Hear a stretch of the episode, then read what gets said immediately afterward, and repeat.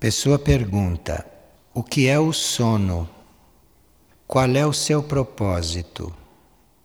Por que todas as criaturas dormem? O sono é uma necessidade do veículo físico. O veículo físico, o corpo físico, para se restaurar depois de algumas horas, ele necessita do sono. O cérebro precisa dormir, o corpo precisa interromper certas atividades externas para poder descansar e para poder se recuperar, se refazer. Geralmente, quando o corpo está precisando deste restauro e o cérebro está precisando também desse restauro, então aí vem o sono. E isto deveria ser seguido regularmente, ritmicamente, para que o sono consistisse realmente neste processo de restauro do corpo e do cérebro. E o sono não deveria ser algo não sadio, movido por inércia ou movido por outras influências, por outras questões. Então, nós cuidarmos do nosso sono, do nosso sono natural, é uma forma de nós mantermos este sono regulado e que ele não nos aborde ou que ele não se aproxime numa hora em que a gente está fazendo outras coisas, em horas que são dedicadas a outras atividades, atividades até do corpo ou do cérebro. Mas esta regulação vai se dando de forma cada vez mais precisa quando nós damos valor ao sono e respeitamos esta condição do corpo. Agora, o sono assim como está se tratando aqui, é um fato do corpo físico somente e do cérebro físico, porque os nossos corpos sutis não necessitam disto. Nossos corpos sutis, isto é, o etérico, o emocional e o mental. O que os nossos corpos sutis necessitam para se restaurar é se retirarem do corpo físico. Não totalmente, que isto não seria possível, mas o nosso corpo etérico, o astral e o mental se afastam, retiram-se do corpo físico o que podem retirar, sem retirar a vida desses corpos. Então, eles necessitam se retirar do veículo físico, porque no veículo físico eles não conseguiriam se restaurar. Para esses corpos se restaurarem, eles precisam sair desse plano físico ou dessas dimensões físicas e entrarem nos seus próprios planos. O etérico precisa se retirar do físico e ficar no plano etérico. O astral emocional necessita se retirar do físico e ficar no plano astral e o mental necessita se retirar do físico e ficar no plano mental. Aquilo que é necessário para nesses planos, nos seus próprios planos, eles se restaurarem, eles se refazerem. Então o sono é necessário para que o físico descanse, repose e se restaure e para ele dar a possibilidade dos outros corpos sutis se retirarem e irem para os seus próprios planos fazerem o mesmo trabalho, mas de outra maneira.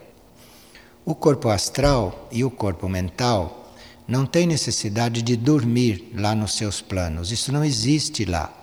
Isso é um fato que não existe. Isso é um fato só físico, físico denso. Lá eles se restauram entrando em contato com a energia daqueles planos. Então, se o nosso corpo emocional ou o nosso corpo mental saem do corpo físico em boas condições, isto é, se eles se retiram no seu nível mais elevado de vibração, então estes corpos chegam lá no seu próprio nível, e lá entram em contato com aquele nível elevado. E com aquele contato eles se refazem, eles se restauram, eles repousam, eles se alimentam e depois voltam, retornam para o físico, prontos para prosseguirem a sua atividade dentro do corpo físico. Enquanto esses corpos estão dentro do corpo físico, eles estão recebendo várias influências. Eles estão, inclusive, impregnando um corpo que está com um certo estado vibratório, que os afeta, que influi sobre eles. Então, esses corpos não poderiam ficar continuamente, o tempo todo, sob a vibração do físico. Isto iria retardando o desenvolvimento deles, iria retardando a sutilização cada vez maior deles. Então, eles necessitam estar no corpo físico para terem uma ação através do corpo físico, o que é um serviço, certas expressões do corpo mental, certas expressões do sentimento, necessitam de um corpo físico para se externalizarem, para servirem nessas dimensões. Mas eles devem se retirar para os seus níveis, para lá ficar na sua própria vibração. Na vibração mais elevada que é possível, porque é aquilo que os restaura. Então, nós temos um trabalho, antes de adormecer, de colocar a nossa mente e o nosso sentimento, o nosso corpo astral, no melhor nível possível, que é para que este sono seja completo para o corpo físico e para que esses outros corpos sutis possam ir lá para os seus planos e voltarem restaurados. Nenhuma criatura conseguiria viver muito tempo se não dormisse. E se a criatura não dorme o suficiente, o suficiente quer dizer o que os corpos precisam, não há uma tabela real sobre isto. Então, se ela não dorme o suficiente, estes corpos vão ficando desvitalizados, depauperados. O físico por falta de oportunidade de estar descansando, e os outros por falta de oportunidade de estarem se restaurando. E aqui uma outra pessoa pergunta o que é estudar espiritualmente. O que nós entendemos por estudar é nós encontrarmos o meio de nos aproximarmos de leis evolutivas. E esta aproximação no estudo é feita com a mente e com o sentimento. Então, se nós estamos colocando a mente na busca destas leis evolutivas, ou destas situações evolutivas, se nós estamos colocando a mente numa linha evolutiva, nós estamos estudando.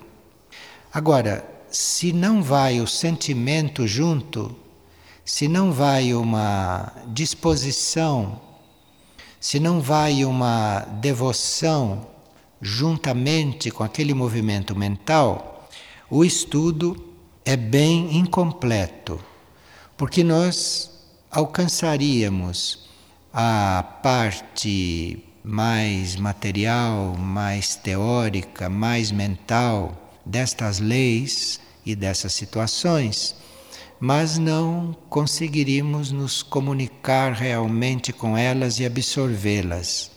Então, o estudo é sim esta atividade da mente, a mente deve estar atenta, a mente deve estar concentrada, a mente deve estar bem voltada para aquilo, mas ela só não basta para ver um estudo perfeito.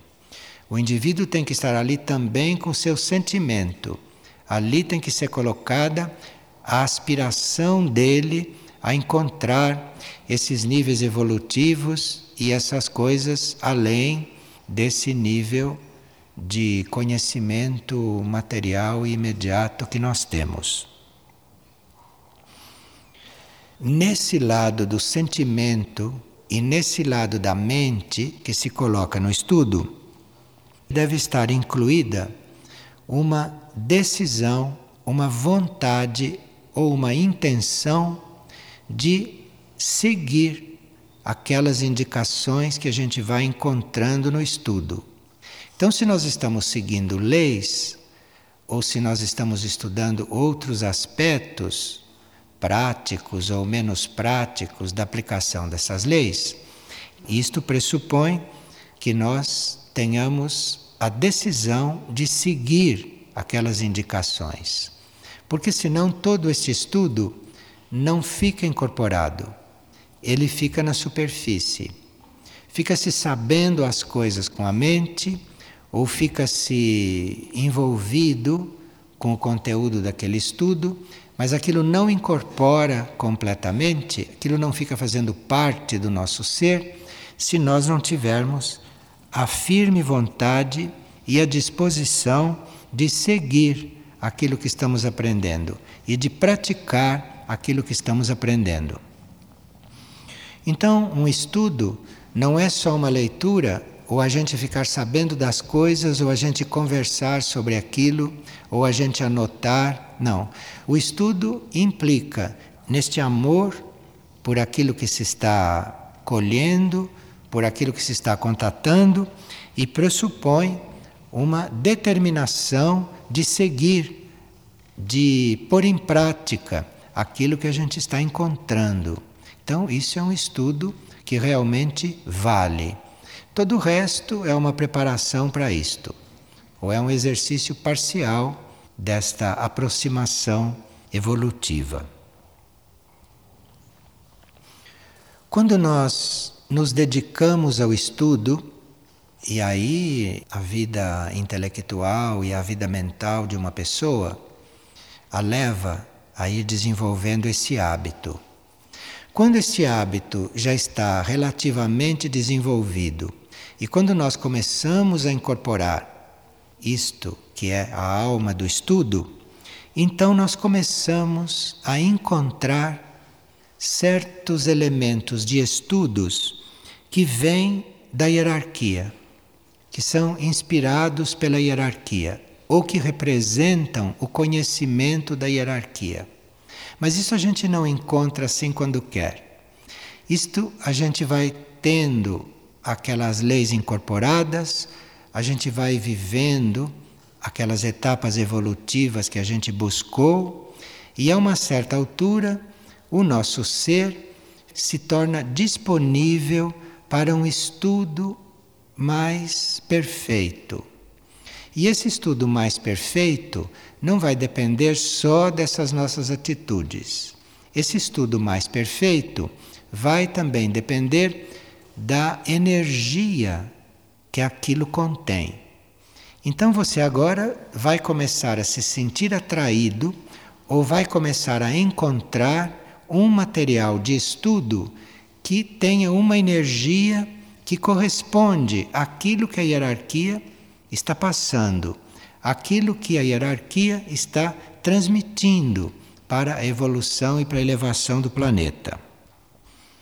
E existem certos elementos de estudos, tanto no campo da leitura, no campo da escrita, como no campo da música, como no campo da pintura, no campo da escultura. Então, existem vários elementos de estudo para nós fazermos esses contatos e, a uma certa altura, nós encontramos um elemento desses que seja elevado em si. Porque não é toda escrita que contém esta energia hierárquica. Não é toda pintura, nem toda música que contém esta energia que representa a energia da hierarquia. Isto é, cujos canais ou cujos artesãos canalizaram ali para aquela obra. Então, isso não são muitas obras que são assim. E nós encontramos esses elementos de estudos que contêm este tipo de energia, esta energia hierárquica. Nós encontramos isto depois que ficamos adestrados, depois que ficamos bem treinados a estudar. A nossa aspiração, a nossa intenção, a nossa decisão de seguir aquilo que se aprende nos leva ao encontro ou traz até nós essas obras que são um outro tipo de estudo.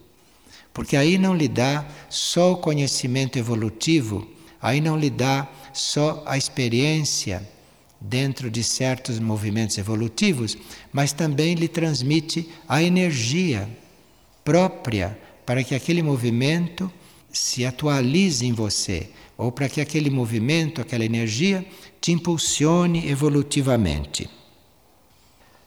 Então o estudo vai progredindo, o estudo vai evoluindo. E nesta evolução, você vai tendo, através do estudo, todas as indicações e todos os, os pré-anúncios de graus evolutivos do homem que estão para ser atingidos. Então o estudo passa a ser uma espécie de refinamento da tua consciência e uma espécie de hum, anúncio do que você vai ser, do que a humanidade vai ser, do que a Terra vai ser. Então você vai ficar sabendo, através do estudo, como colaborar com isto, como ajudar isto, como seguir este movimento. E aí, se você começa realmente a colaborar com a evolução, porque você teve essa informação através do estudo, chegou já isto ao teu conhecimento, depois do teu trabalho, depois do teu esforço, depois da sua capacidade de ser estável nesse movimento, então começam a chegar para você indicações através do estudo, de fora para dentro. Começam a chegar para vocês indicações de tudo aquilo que você precisa saber para colaborar com a evolução. E nisso, o seu corpo mental estará passando por uma transformação. Seu corpo mental está entrando na vibração de uma informação, de uma lei, de tantas indicações. Então, o seu corpo mental está passando por uma transformação, ou está passando por uma cura, como você queira chamar.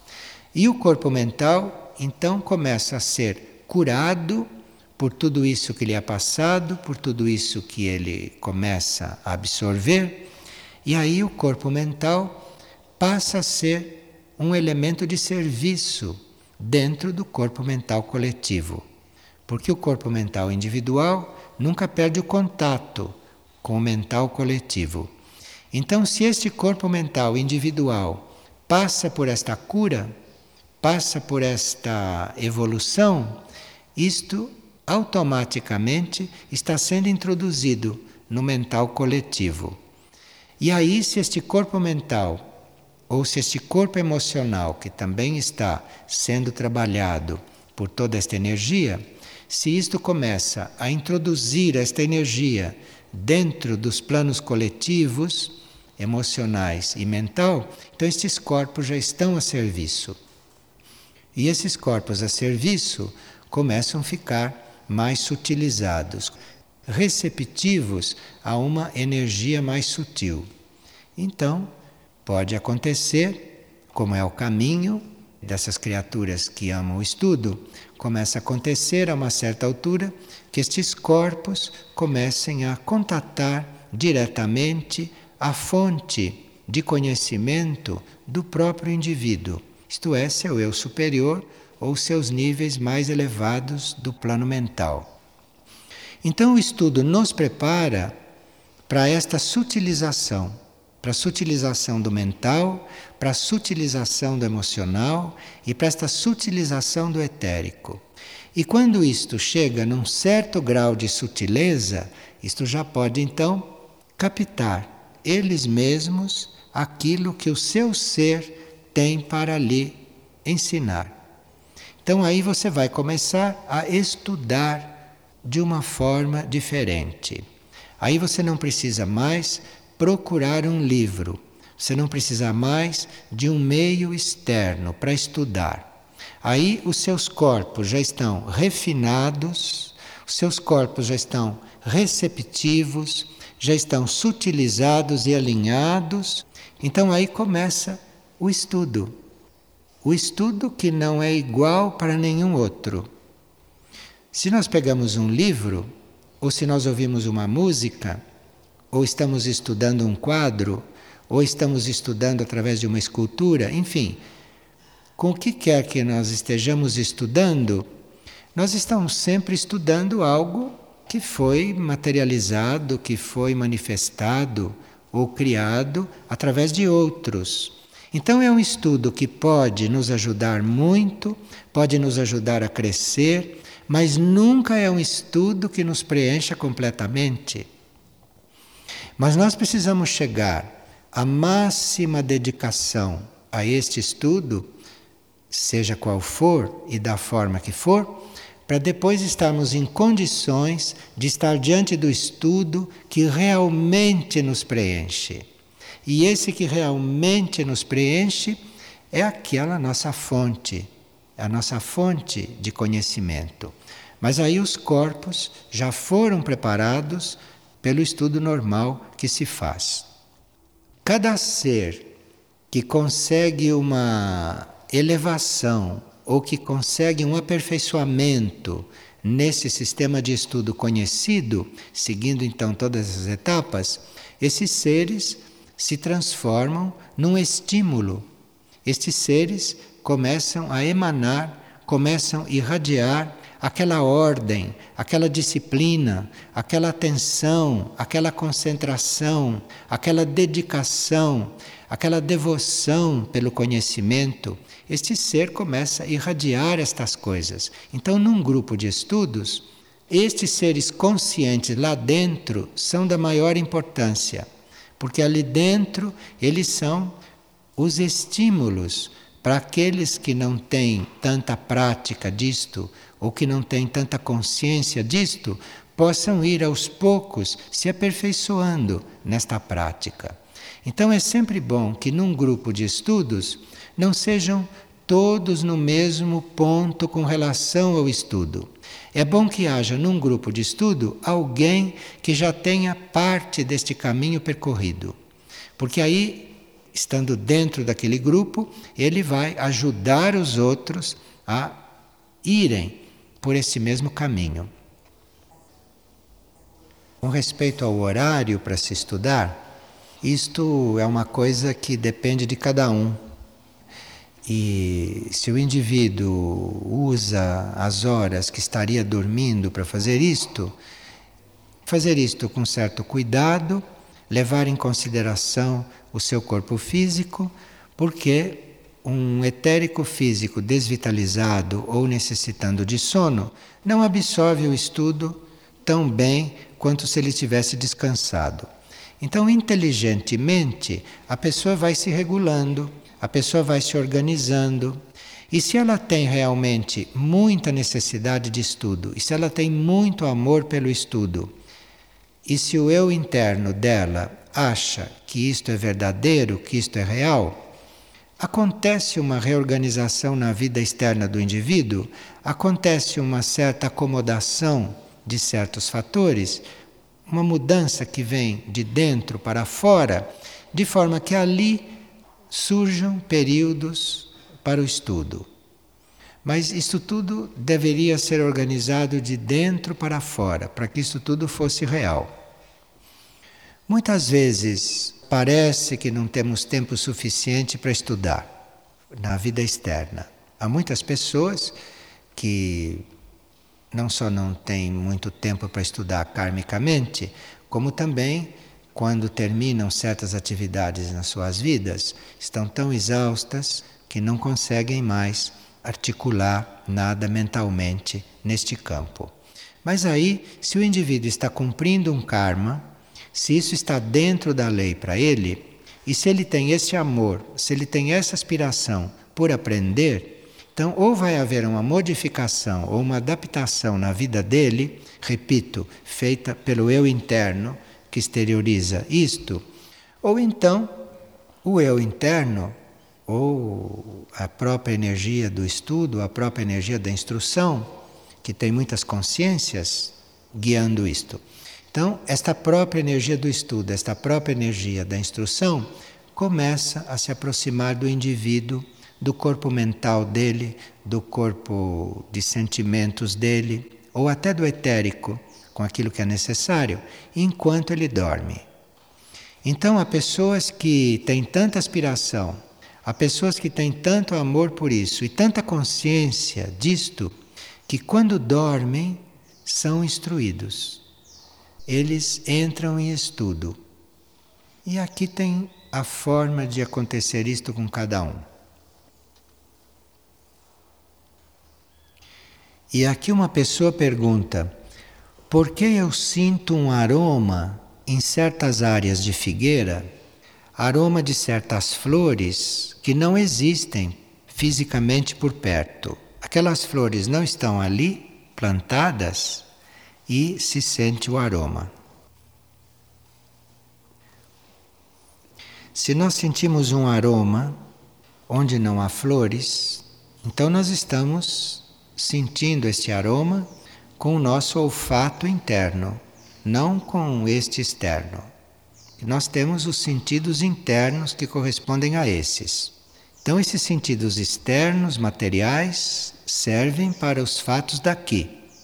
O olfato físico serve para você sentir os aromas daqui. Mas para você sentir as coisas, os efeitos de certas vibrações nos planos internos, você precisa dos sentidos internos, que são a contraparte destes. Então, com o seu sentido interno, você pode perceber esses aromas.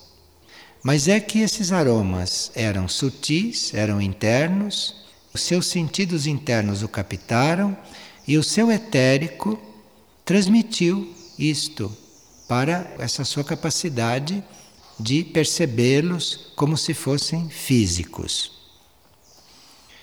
Esses aromas que os sentidos internos captam geralmente correspondem à presença de uma consciência mais elevada.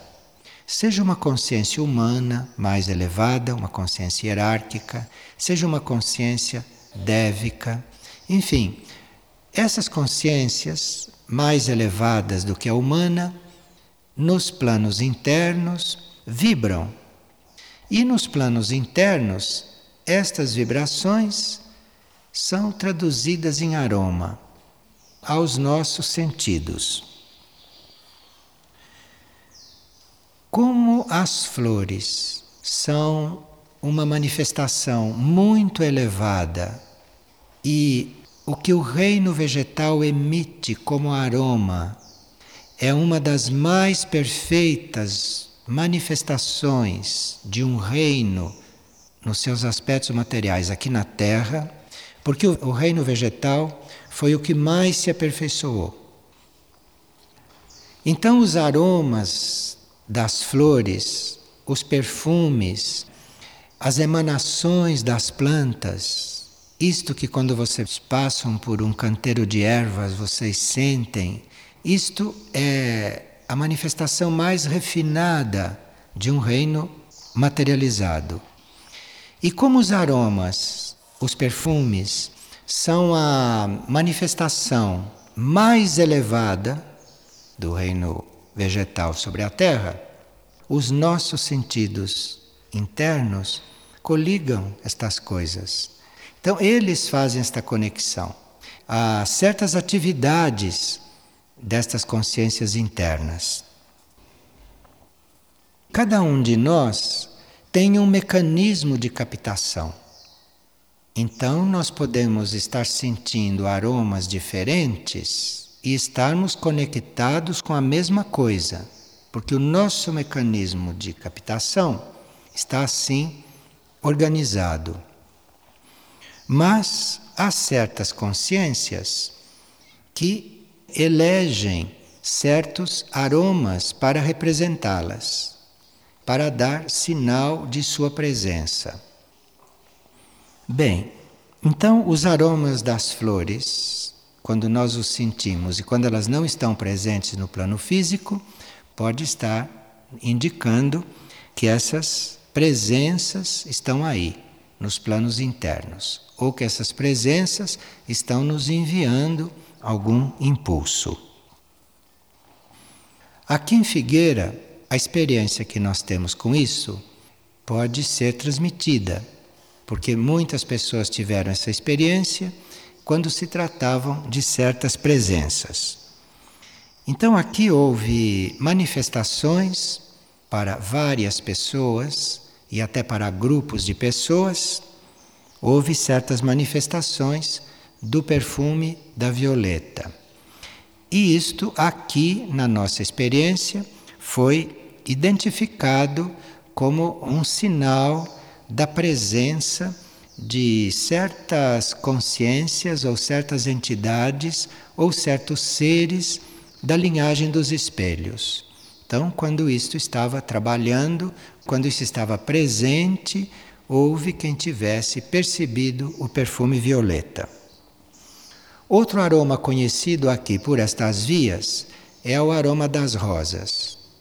E, em geral, aqueles que perceberam ou que sentiram o aroma das rosas eram seres que também por outras vias sabiam que estavam conectados de alguma forma com a consciência Michuk, que faz parte da hierarquia interna deste centro.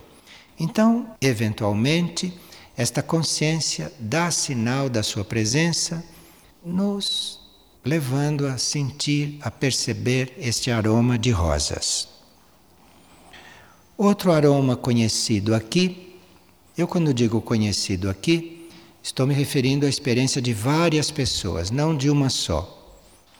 Então, outro aroma conhecido aqui é uma mescla de limão com maçã. E isto, quem sente, sabe que aqui está presente de alguma forma uma certa sacerdotisa dos planos internos, de um certo centro que tem conexão com vários trabalhos que se desenvolvem aqui e com várias pessoas que conscientemente procuram servir através desse contato. Agora, de todos os aromas, os mais conhecidos, porque esses aromas estão realmente muito instalados aqui, estas presenças estão muito instaladas aqui, muito estáveis aqui. Então, os aromas mais conhecidos são o de gerânio, o de jasmim e, por alguns, o aroma do fumo. O aroma do gerânio, naquilo que nós sabemos e como tem se manifestado aqui, o aroma do gerânio diz respeito à presença dos irmãos de Erques, do centro de Erques, de um modo geral. Ou se não há nenhum irmão, nenhuma presença específica, o aroma do gerânio, para nós, na nossa experiência, pode significar até a presença de toda a Irmandade de Erques e todo o amor que esta Irmandade dedica a nós. E esse amor é tão grande que muitas vezes nos serve de guia e nos serve de confirmação. Porque às vezes há pessoas que estão tratando de certos assuntos espirituais e delicados, há certos momentos em que se está tratando de certas coisas que são mais internas então, estas pessoas estão tratando daquilo ou estão estudando aquelas coisas, mas estão com aquele interno pedido de confirmação. Então, para confirmar que o que elas estão fazendo está correto, elas sentem este perfume de gerânio. Isto tem acontecido em certas reuniões aqui, para certos indivíduos que realmente estão estudando um assunto que estão observando um certo fato para tomar certas direções no grupo. Então, quando pedem confirmação, sentem o perfume do gerânio. Repito, eu estou transmitindo a experiência que se tem aqui, não de um só. O aroma de jasmim já é um aroma mais indeterminado aqui. Então, o aroma de jasmim tanto pode ser de um centro intraterreno ou de outro, de um grupo interno ou de outro. O aroma de jasmim é mais generalizado, é mais genérico. Está na percepção de cada um é, identificar a fonte daquilo que está sendo manifestado. Agora, o aroma de fumo, e que não é só aqui que é sentido, o aroma de fumo é universalmente reconhecido como se fosse um sinal da presença de Padre Pio. Pode ser que o aroma de fumo signifique outras coisas e represente também outras coisas, mas no âmbito do nosso conhecimento, esse aroma de fumo está coligado com alguma atividade presente de Padre Pio. E as mentes sempre perguntam: mas como um ser evoluído pode transmitir certas coisas através do aroma de fumo? O aroma do fumo é um aroma que é percebido pelas forças involutivas. O fumo é um vegetal que tem uma capacidade de se comunicar com certas forças involutivas ou certas forças pouco evoluídas. Então, quando um, um exorcista internamente, está trabalhando, está fazendo um trabalho de purificação, de limpeza ou de exorcismo, então isto pode estar presente como aroma de fumo, porque o aroma de fumo atrai aquelas forças que correspondem ao fumo. Então é como que fosse um modo de absorver aquelas forças de retirar aquelas forças do ambiente através desse aroma de fumo e aquele núcleo então absorve aquelas forças em si e com isto o indivíduo fica liberto.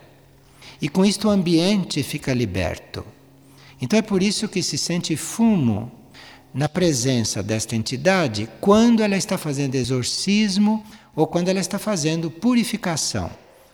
Esta mesma entidade pode estar presente com outros aromas, mas esse aroma de fumo é um sinal muito animador para as pessoas quando elas estão buscando se purificar. Então, quando esse aroma de fumo se desenvolve, isto é um sinal de que aquilo que era indesejável ali está sendo recolhido. E quem é o responsável por aquele trabalho, quem é o responsável pela emissão daquela vibração que é sentida como fumo, se encarrega de transmutar aqueles elementos. Então aquilo é recolhido e transmutado, ou aquilo é recolhido e levado para outros planos, para outro destino, e aquele ambiente ou aqueles seres ficam liberados. Bem, a gente já deu uma informação a respeito disto. E seria bom que a gente não ficasse sugestionado por estas coisas, porque tudo isto pode acontecer sem que a gente sinta nada. As mesmas coisas podem acontecer e a gente não sentir nada disto, porque o nosso mecanismo sensitivo não está despertado nesta direção. Então nós podemos estar diante de todas estas coisas sem perceber nada disto com os sentidos. Mas aí, na fé e na pacífica tranquilidade diante do trabalho que se está fazendo e diante da vida, estas mesmas percepções podem vir intuitivamente ou pode vir pela própria percepção direta da pessoa, pela pura percepção interna, sem sentir nada destas coisas. Então não é que estas coisas sejam condição para nós estarmos em contato. Nós podemos perceber essas presenças sem nenhum fato deste tipo.